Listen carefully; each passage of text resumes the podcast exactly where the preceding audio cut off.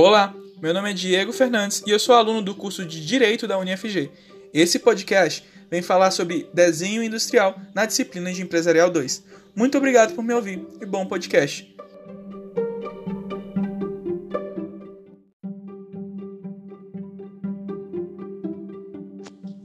A LPI Lei de Propriedade Industrial estabelece em seu artigo 95 o conceito de desenho industrial, dispondo que considera-se desenho industrial a forma plástica ornamental de um objeto ou um conjunto ornamental de linhas e cores que possa ser aplicado a um produto, proporcionando resultado de visual novo e original na sua configuração externa e que possa servir de tipo de fabricação industrial. A grande diferença entre desenho industrial e obras de arte está no fato de que o desenho industrial possui uma função utilitária, ainda que mínima, ao contrário das obras de arte, figuras meramente estéticas ou decorativas. Também é importante diferenciar o desenho industrial do modelo de utilidade. Este, conforme já sabemos, tem que conferir ao objeto uma melhora funcional no seu uso ou em sua fabricação. O desenho industrial, por sua vez, não guarda nenhuma relação com a funcionalidade do produto, Assim, se uma determinada criação for técnica, estamos diante de uma invenção ou de um modelo de utilidade. Se por outro lado essa criação for estética, estamos diante de uma obra de arte, quando não aplicada a um produto industrial, ou de um desenho industrial, quando aplicada a um produto industrial. Os requisitos para o registro do desenho industrial são novidade, originalidade, aplicação industrial e licitude. O requisito da novidade do desenho industrial, por exemplo, assim como ocorre com as invenções e os modelos de utilidade, estará atendido quando o desenho não for compreendido no estado da técnica, conforme previsto no artigo 96 da LPI, ou seja, o que ainda não foi depositado ou reivindicado.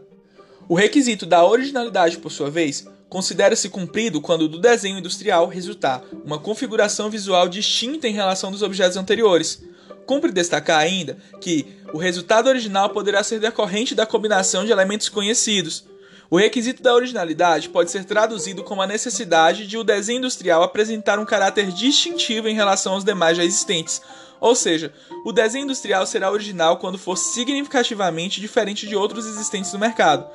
Quanto ao requisito da aplicação industrial, conforme já foi destacado, ele serve base, basicamente para distinguir os desenhos industriais das obras de arte. Ambos são criações estéticas, mas somente o desenho industrial é aplicável a um produto, tendo suscetibilidade de industrialização.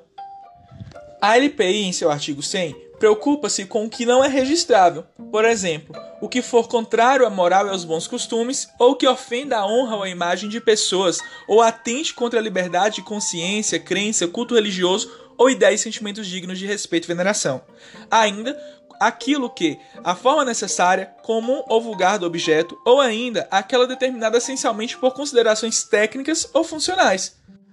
Pode-se dizer que tanto a pessoa física quanto a jurídica pode solicitar registro.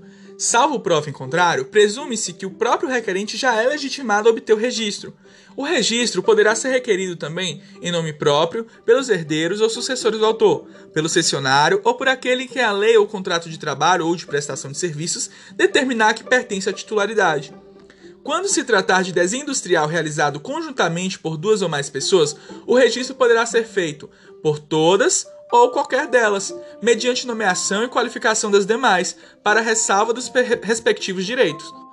O pedido é submetido a exame formal preliminar, podendo o INPI recebê-lo com pequenas irregularidades, assinando prazo para o interessado cumprir as exigências formais necessárias, que será de cinco dias.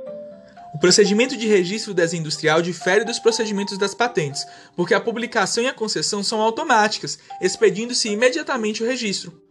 Conclui-se que, como a publicação do pedido de registro e a concessão do certificado são automáticas, o exame de mérito do pedido do registro de desenho industrial só ocorrerá quando o titular ou terceiros interessados o requeiram para o INPI. Por isso que diz que esse exame de mérito é eventual e diferido.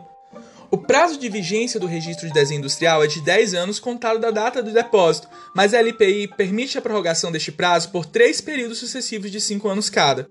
O titular tem direito à exploração econômica exclusiva do seu objeto, aplicando-se as mesmas normas relativas à invenção e ao modelo de utilidade. De acordo com o artigo 112 da LPI, é nulo o registro concedido em desacordo com as disposições da lei. Assim como ocorre com a decretação de nulidade das patentes, a nulidade do registro do desenho industrial também produz efeitos ex tunc, ou seja, retroagem à data do depósito do pedido.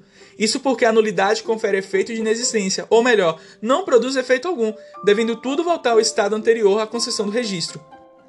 Quando a nulidade do registro for decorrente de ofensa a outros preceitos legais constantes na própria lei, o interessado deve requerer a nulidade ao próprio INPI, que instaurará processo administrativo, o qual, aliás, também pode ser instaurado de ofício. Haverá o contraditório, o titular do registro poderá exercer seu direito de defesa. O processo será decidido pela, pelo presidente do INPI, encerrando-se em instância administrativa. A ação judicial de nulidade obedece o trâmite dos artigos 56 e 57 dessa lei.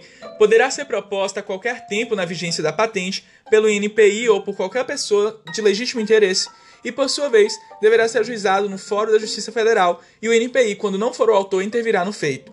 O juiz poderá determinar a suspensão dos efeitos da patente. Por fim, quando transitado em julgado a decisão da ação de nulidade, o INPI publicará a anotação para a ciência de terceiro.